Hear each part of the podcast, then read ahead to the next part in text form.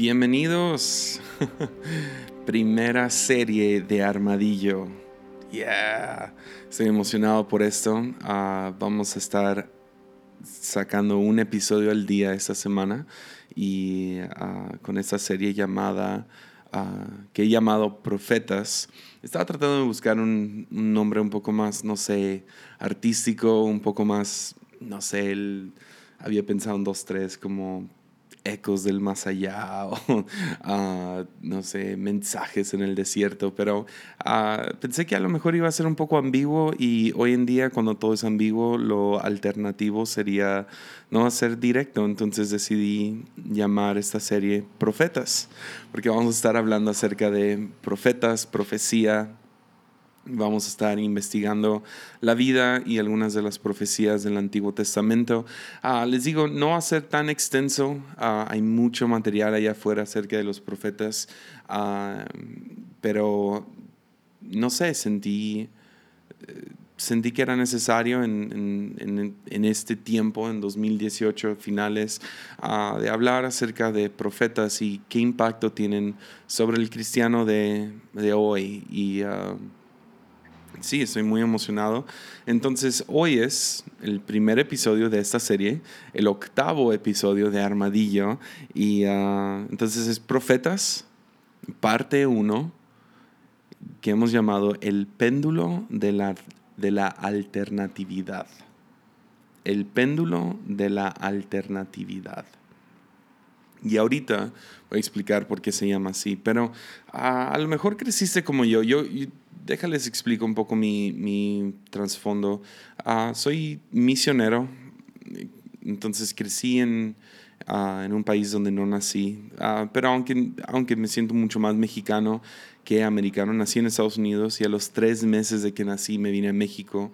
Entonces me crié en México y aunque le tomó un ratito a mis papás aprender español, pues lo, lo agarraron rápido y crecí siempre rodeado de o sea, de México, pues. Crecí en México con la cultura mexicana y ahora estoy casado con una mexicana y mi hijo es mexicano, entonces, uh, pero crecí en, en, México y crecí dentro de la iglesia, dentro de algún sistema religioso en algún momento en mi vida y uh, entonces mis papás vinieron a México para plantar iglesias, crecimos dentro uh, de una iglesia eh, en específico en Mazatlán y mientras mi papá estaba plantando iglesias en la Sierra de Sinaloa.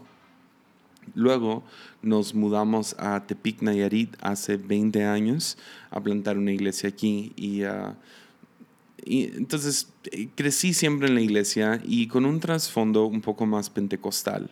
Uh, siempre los invitados de fuera que venían a nuestras iglesias y tenían algún tipo de trasfondo pentecostal. Entonces, uh, la idea de profeta, a lo mejor muy similar con, con algunos de los que me están escuchando, siempre fue ver a profetas como que ellos están en el futuro. son adivinos, son gente que llega para predecir el futuro de gente y nos ponen en una fila y nos dan una palabra de parte de Dios.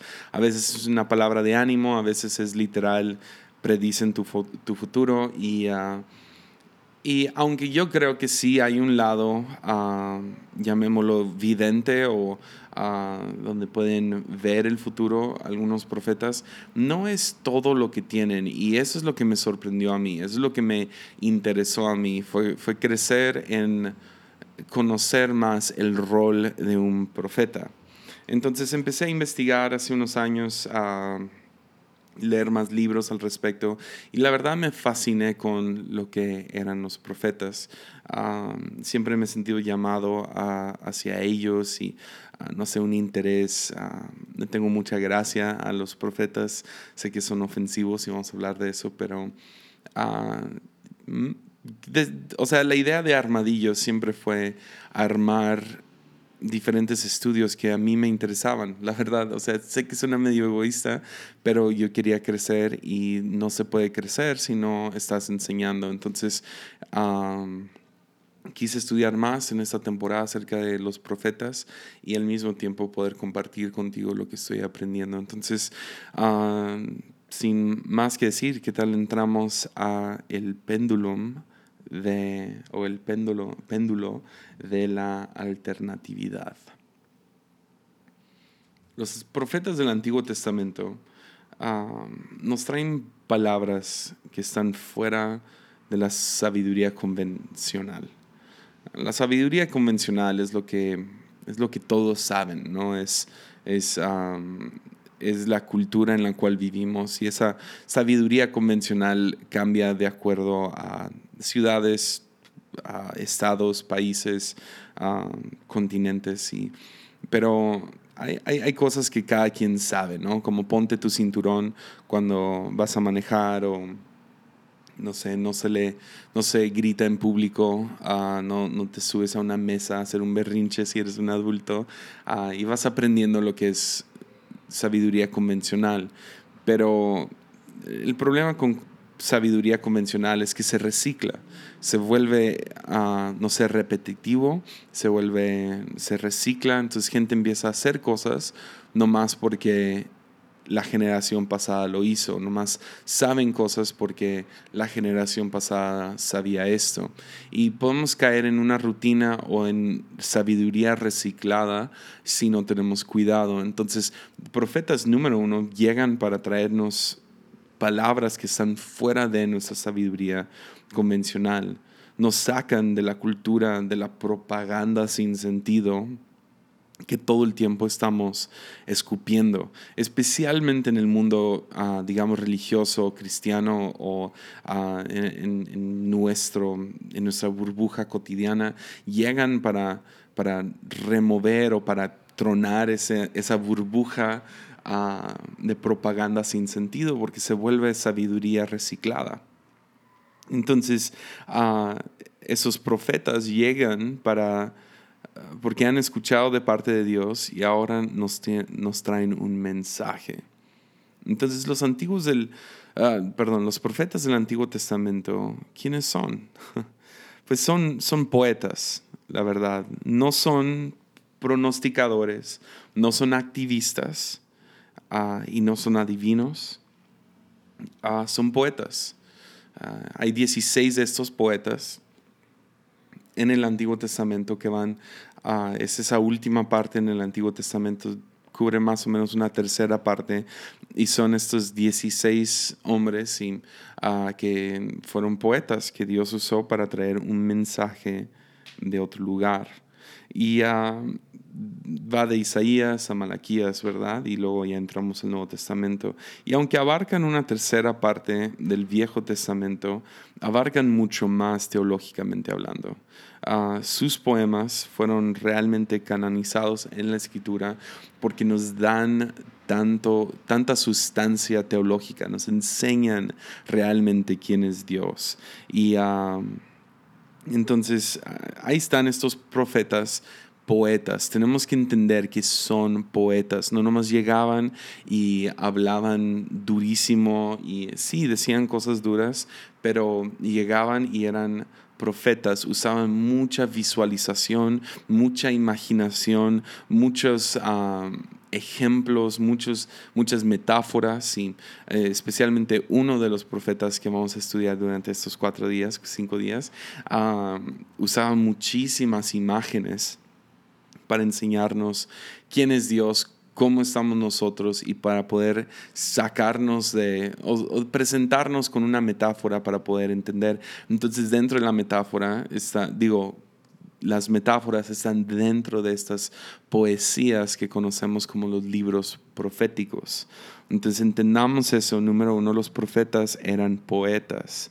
¿Y qué están haciendo? ¿A qué se dedican estos poetas? ¿A qué se dedican estos profetas? Pues el, punto número uno, digámoslo así, a, esta introducción a los profetas, el péndulum de la alternatividad. número uno, los profetas, su trabajo principal es que nos llaman a la integridad. Nos llaman a la integridad. O como lo, diría Walter Brueggemann, dice a la totalidad, a la totalidad de ser. La, profecía viene a denunciar las contradicciones en nuestras vidas. y eh, como religiosos y todos, todos los que profesan alguna religión, cristianos, católicos, lo que sea, ah, son religiosos. No, no me refiero a religiosos como muchos cristianos le tiran a, a, gente que son un poco más conservadora o lo que sea, pero somos religiosos, llevamos una religión, llevamos prácticas que nos están formando como personas. Entonces, como religiosos somos tentados a separar lo que es, los, lo que es secular y lo que es sagrado. Lo voy a repetir una vez más. Como religiosos somos tentados a separar lo que es secular a lo que es sagrado. Por lo tanto, construimos límites, construimos muros, construimos esto y, categorizamos y llamamos esto es secular, esto es sagrado, esto es secular y esto es sagrado. Lo escuchas mucho en, ¿puedo escuchar música secular? Eh, ya, ya, ya cayeron dentro de la tentación de separar lo que es secular y lo que es sagrado. Y segregamos nuestras vidas. Si tú piensas de esta manera, lo que es secular y lo que es sagrado, entonces tú terminas cayendo en la otra tentación que es segregar tu vida, crear compartimentos, crear días. Ah, te, doy, te doy mi domingo, pero el lunes es mío, ¿verdad? Por ejemplo. O te doy este dinero, pero lo demás es mío y yo voy a hacer con ese dinero lo que yo quiera. Ah, cuando yo escuche o vea esto, entonces este tiempo es tuyo, pero cuando yo escucho esto o veo esto, entonces este es mi tiempo, ¿verdad? Y separamos lo sagrado de lo secular. Y los profetas llegan para decirnos, no funciona así, no funciona así. Los poetas profetas no toleran esto. No existe lo secular, te dirían pues todo es sagrado. ¿Por qué todo es sagrado? Porque todo es un regalo de parte de Dios. Entonces los profetas no, no lo toleran, no toleran el segregar nuestras vidas, compartamentalizar nuestras vidas, el separar lo sagrado, lo secular. Esto es, esto esto, esto, aquí sí Dios tiene poder, aquí no. Wendell Berry, un profeta de nuestros tiempos, él lo diría así, no existe lo secular, solo lo sagrado y lo profano. Eh, profano qué es? Es lo que fue sagrado, pero fue profanado. Entonces, Ah, llega, llega alguien y dice, no, no, no, pues ese es mi domingo, domingo es de Dios, o domingo y el fin de semana, o estos días de la semana, o estos tiempos del día, esos sí son de Dios, pero los demás, Dios queda como que en la silla trasera, se podría decir, en el asiento trasero, o lo eches a un lado porque pues es secular, entonces separamos, pero Wendell Berry diría, no, no, no, no, no, todo, todo no, hay, no existe lo secular, todo es sagrado o profano. Entonces los profetas no, te para, no, no, no, no, no toleran la separación de lo sagrado y lo secular. Te llaman a que todo es sagrado o es profanado. Entonces considera eso la próxima vez que empieces a pensar en, en música, películas, en días, en dinero, en trabajo, en llamado todo es sagrado, todo fue un regalo de parte de Dios, entonces es algo sagrado o profanado. También los profetas ah, nos llaman a la integridad de la adoración y la justicia. No toleran la separación de la adoración y la justicia. Adoración refiriéndome a cómo nos relacionamos con Dios y justicia con cómo nos relacionamos con el prójimo. Ah, la falsa religión dice que si tú crees correctamente y adoras correctamente, no importa cómo tratas al prójimo. Ah, pero ah, están completamente en contra de este tipo de pensamiento los profetas llegan y te llaman a la integridad de que no puedes separar la justicia de la adoración. importa cómo tratas a tu prójimo. Y en las la pregunta que harían los de la falsa religión, los fariseos, ¿verdad? Llegarían y dirían, pues, ¿quién es mi prójimo? Y Jesús saca la persona más vil que ellos podían pensar que eran los, los samaritanos. Hoy en día, hasta esa pregunta, ¿quién es mi prójimo? Entonces, con esa respuesta, los profetas no toleran la separación de cómo nos relacionamos con Dios y cómo nos relacionamos con el prójimo. ¿Estás conmigo? Están completamente en contra de esa separación. Abraham Joshua Heschel, otro profeta de nuestros días, ah, lo estoy parafraseando aquí porque está largo su, su cita, pero él lo diría así a Dios le importas y a Dios le importa. Servimos a un Dios a quien le importa. Justicia es más que solo una idea. La justicia es una preocupación divina. Cómo tratas a tu prójimo le importa a Dios. ¿Por qué? Porque a Dios le importa también tu prójimo. No puedes separar la adoración y la justicia porque contienen los dos mandamientos más importantes, ¿no? O sea, Mateo 22 llega, llega un joven y le pregunta, Maestro, ¿cuál es el gran mandamiento de la ley? Y Jesús le dice, amarás al Señor tu Dios con todo tu corazón, con toda tu alma y con toda tu mente. Ese es el primero y grande mandamiento. Y el segundo es semejante, amarás a tu prójimo como a ti mismo. Y Jesús dice, de estos dos mandamientos dependen toda la ley y los profetas. Todo lo que nos llegaron a decir es esto, adoración sin justicia es un engaño. Y eres un engañador, eres un estafador si tú separas estas dos cosas. Adoración sin justicia entonces llegan para... Es que, o sea, estaba pasando lo mismo en sus días que pasa el día de hoy, ¿no? Gente llega y dice, oh, yo amo a Dios, yo amo Dios, yo amo Dios, ay, sí, tengo una relación personal con Dios, todo es entre yo y Dios, miren cuánto amor tengo por Dios y tú no me puedes juzgar porque este es mi amor por Dios y tú no puedes ver mi corazón, pero los profetas llegan y dicen, te delatas con cómo tratas a tu prójimo. Eso no, o sea, ¿cómo se mide cuánto amas a Dios? Por cuánto amas a tu prójimo. Así de simple. Así funciona. Sí se puede medir cuánto amas a Dios. Y no es entre tú y Él. Llegarían los profetas a, denunciarte y a decir, no, no, no, no, no, no. Esto no es una onda entre tú y Dios. Eso es entre tú y Dios y tu prójimo porque adoración y justicia van mano a mano. ¿Por qué? Porque otra vez, citando a Abraham Joshua Heschel, la justicia es una preocupación divina. Jesús, el gran profeta, ¿no? Jesús no solo fue un profeta, pero fue profeta. Hace lo mismo.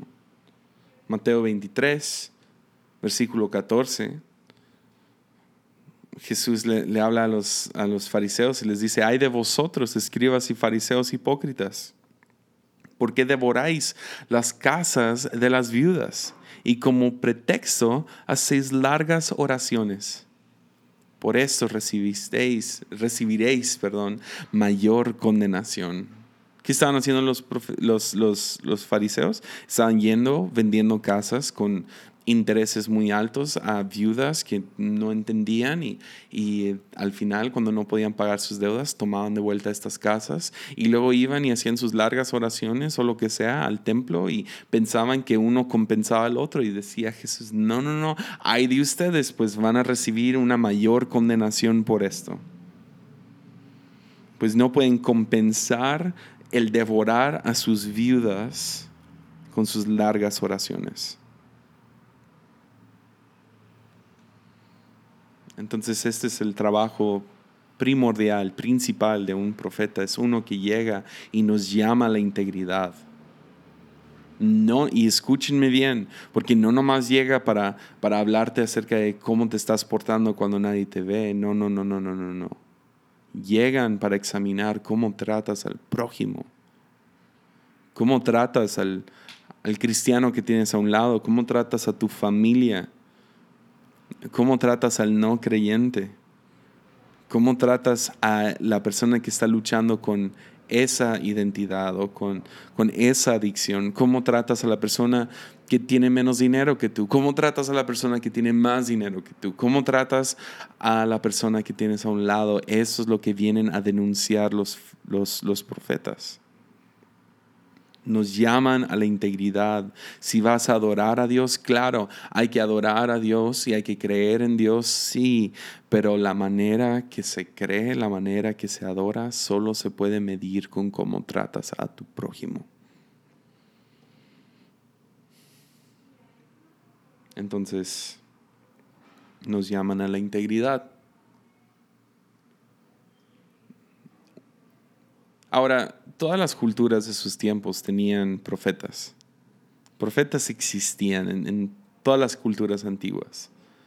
Y existían adivinando el futuro, escribían sus poemas también, tenían oráculos, pero había algo único acerca de los profetas hebreos, algo que solo puedes encontrar en la cultura judía y solo puedes encontrar en Isaías, Jeremías, en Oseas, en Ezequiel, en, en, estos profetas mayores y menores, y todos lo hacen, pero solo dentro de la cultura hebrea, y es, y es que practicaban la autocrítica.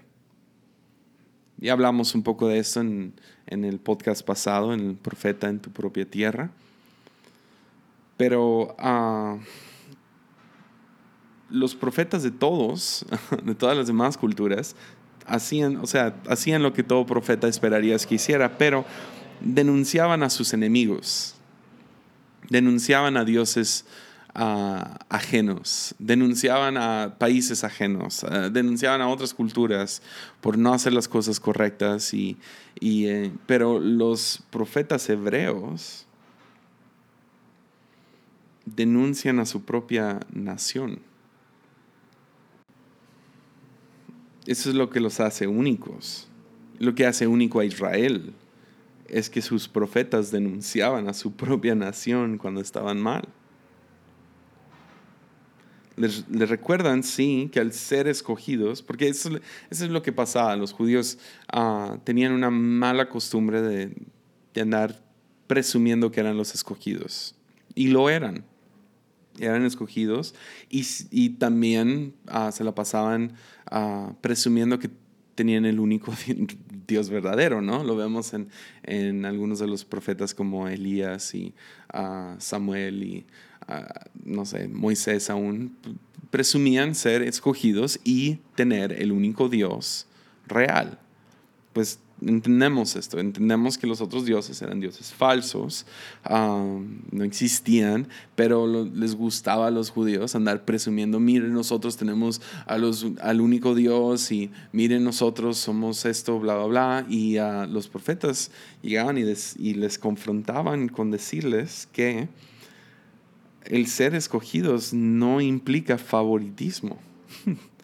que el ser eh, escogidos es una vocación es una tarea, es un llamado, es una responsabilidad. Entonces llegaban con su propia gente ah, y les decían, no, no, no, no, no, no es porque son escogidos significa que son exentos del juicio de Dios, sino que son llamados a un estándar más alto.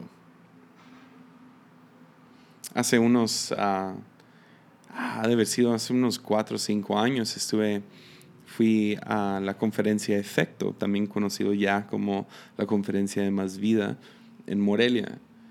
Y entré a un taller con el pastor Andrés Speaker y él estaba hablando acerca de los, los cinco dones, maestro, ah, pastor, evangelista, profeta y apóstol. Y ah, se brincó la parte de profeta. Ahora, yo soy muy bueno para acordarme de predicaciones. Tengo una memoria la verdad buena cuando se trata de, me acuerdo de predicaciones, pero esta enseñanza en particular no me acuerdo mucho, no porque no fue buena, sino porque dijo algo acerca de los profetas que me clavé con eso y luego no puse atención, si le soy sincero. Ya le he dicho, no le puse mucha atención, porque me clavé con esto.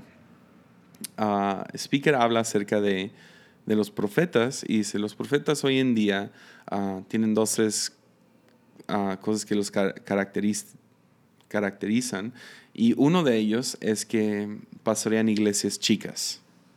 Y luego se lo brincó y siguió hablando. Y me quedé con esa pregunta por años. Hasta hace poco le tuve la oportunidad de preguntarle, oye, ah, ¿te acuerdas esa vez que diste esta clase? Bla, bla, bla. Le dije, oye, tú dijiste que profetas tienen iglesias chicas. Y me dijo, sí, uh, la razón es porque siempre andan, básicamente me dio a entender, porque andan denunciando a su propia gente. Entonces a la gente no le gusta esto. Pues él no podría tener más razón, pues es cierto, lo ves con los profetas. Se practican la autocrítica de su propia tribu.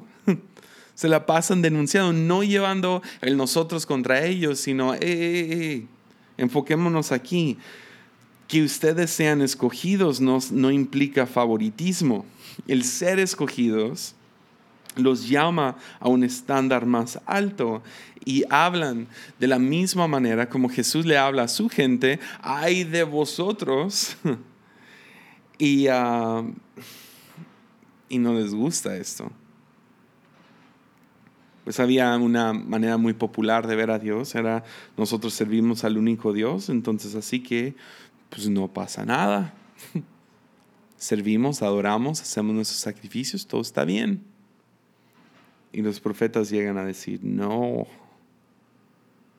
te llama a un estándar más alto el ser escogido, de ser más generoso, de ser el ejemplo de paz, de ser el ejemplo de, el reino en la tierra. Entonces los profetas nunca fueron populares. Hoy en día sí, ah, decimos Isaías y, ah, Isaías. Pero profetas en sus días nunca fueron populares. Profetas no, nunca son celebridades se hacen populares cuando mueren.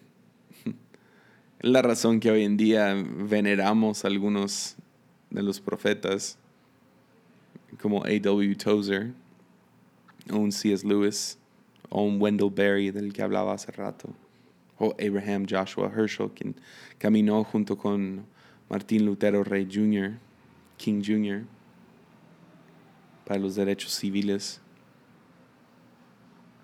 se hacen populares cuando mueren, cuando ya fueron, pero, pero ah, mientras viven se burlan de ellos, son excomulgados,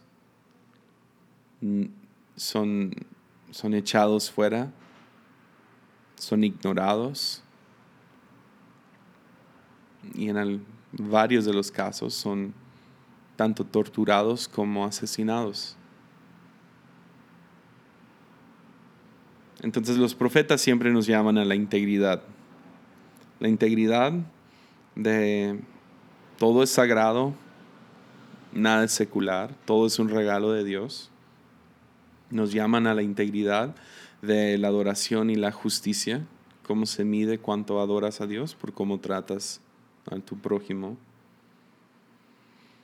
Los profetas hebreos practicaban la autocrítica, que los les quitaba mucha popularidad.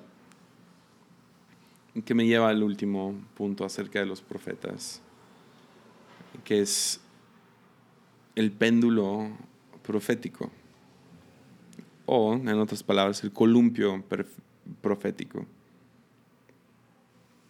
Escuché este, este concepto por primera vez, ah, lo escuché de Taylor Barriger y uh, me acuerdo que él estaba citando a alguien más, quien estaba citando a alguien más. Que, entonces, mejor le doy crédito a Taylor porque lo escuché de él. Pero es que hay un columpio. Y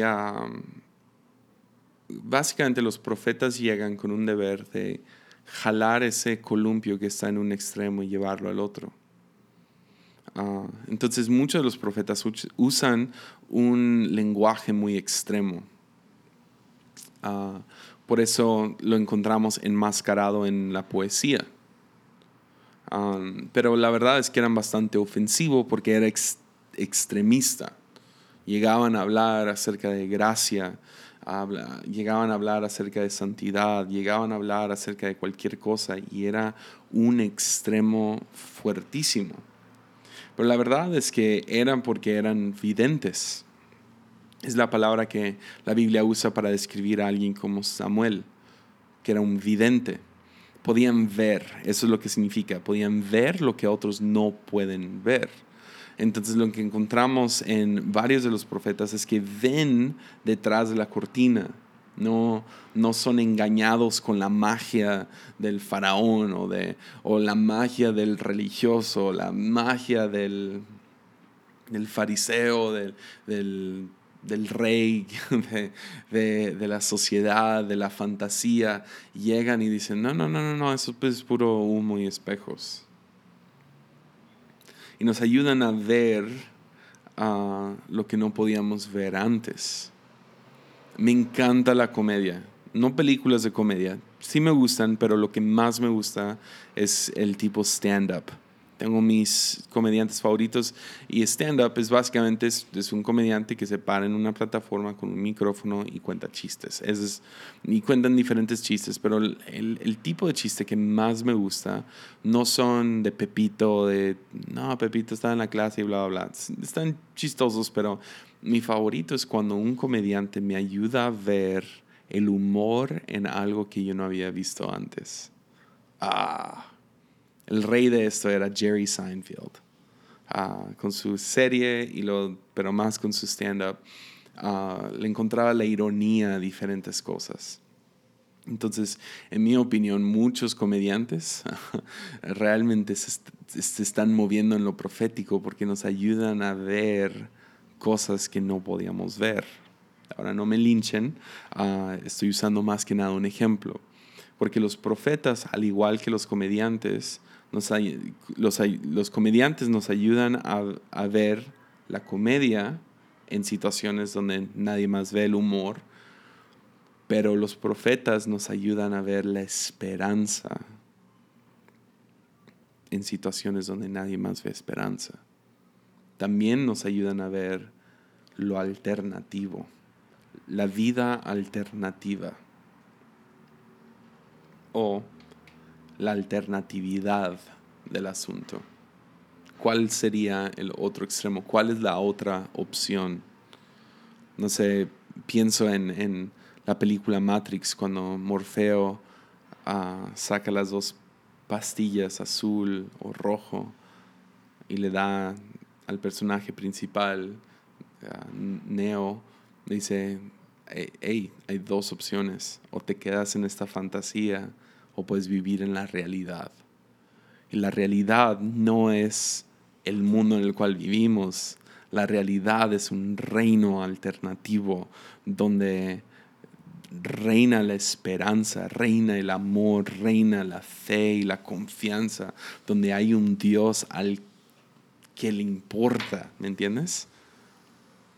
Y a esto nos llama, a esto nos llaman los, los, los profetas, a una vida, al, nos, nos, ayudan a ver diferente. Entonces no son engañados con la magia, con, con, con los, las fórmulas, con, con así se debe hacer las cosas, sino pueden ver a través de de todas las, no sé, de toda la basura, de la magia, del humo, pueden ver detrás de la cortina y pueden ver lo que está realmente pasando. Samuel en un instante ah, confronta al rey Saúl, el rey Saúl ah, desobedeció a Dios, pero está intentando ah, compensar con sacrificios.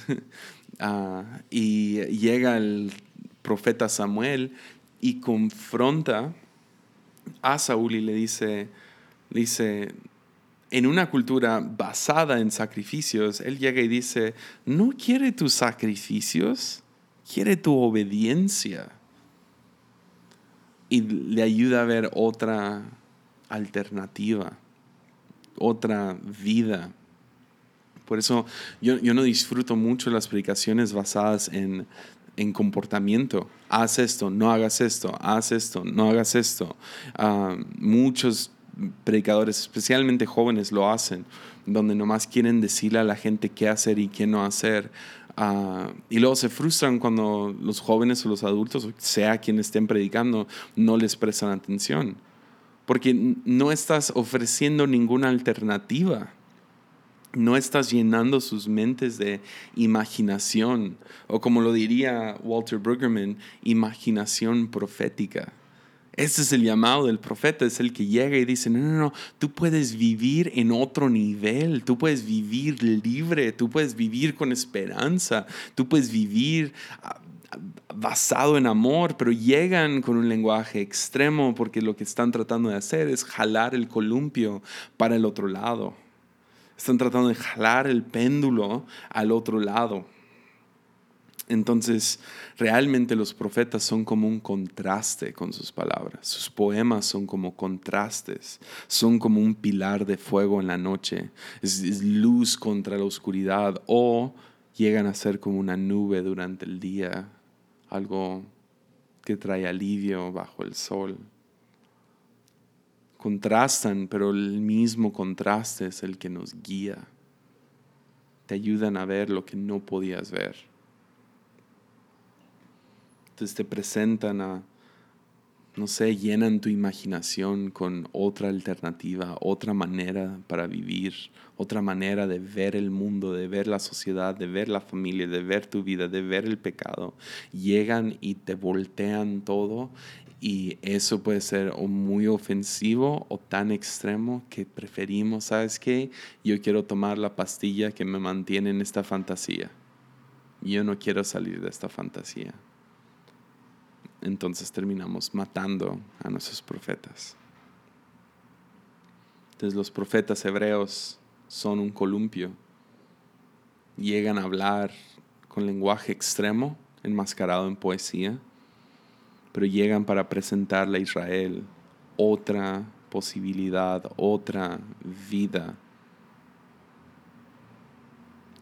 y traer esperanza. Entonces hace unos años, ah, fue como en el 2011, ah, estaba obsesionado con cómo hacer crecer la iglesia.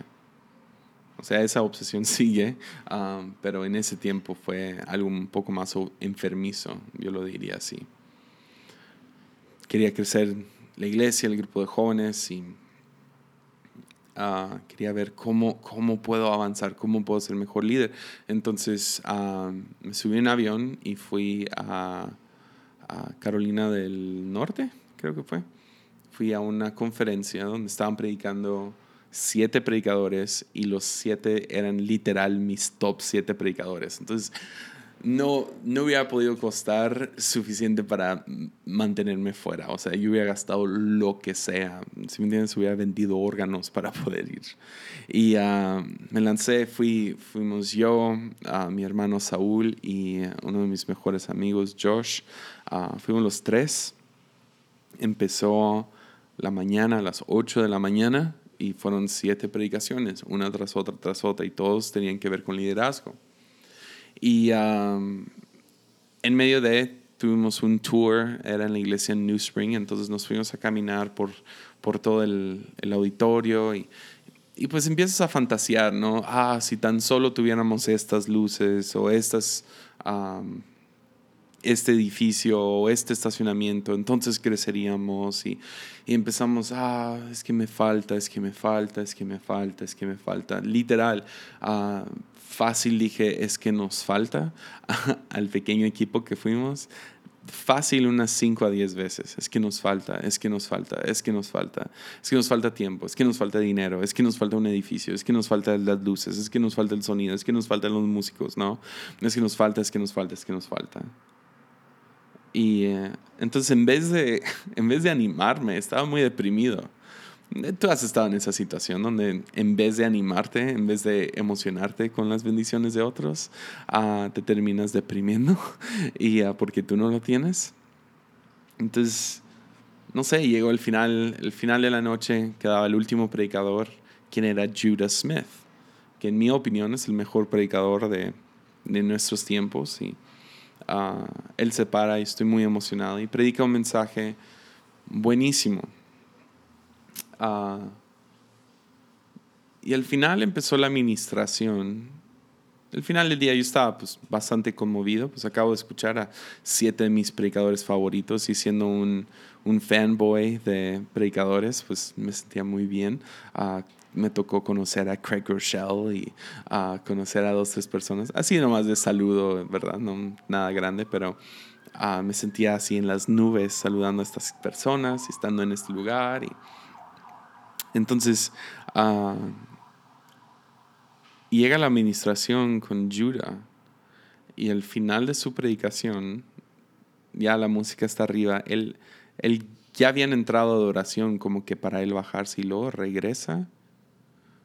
Y no me acuerdo cómo lo, lo armó, pero armó como que un, una frase para llegar a esta pregunta. ¿Cuándo fue que Jesús dejó de ser suficiente.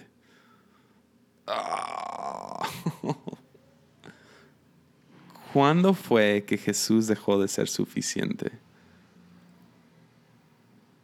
Ahora, espero que estés captando lo que estoy tratando de decir. Esa pregunta me deshizo. Me deshizo. Porque abrió una nueva posibilidad. Hey, a lo mejor no se trata de las luces. A lo mejor no se trata de cuánta gente viene a tu iglesia. Ya tienes a Jesús que no es suficiente.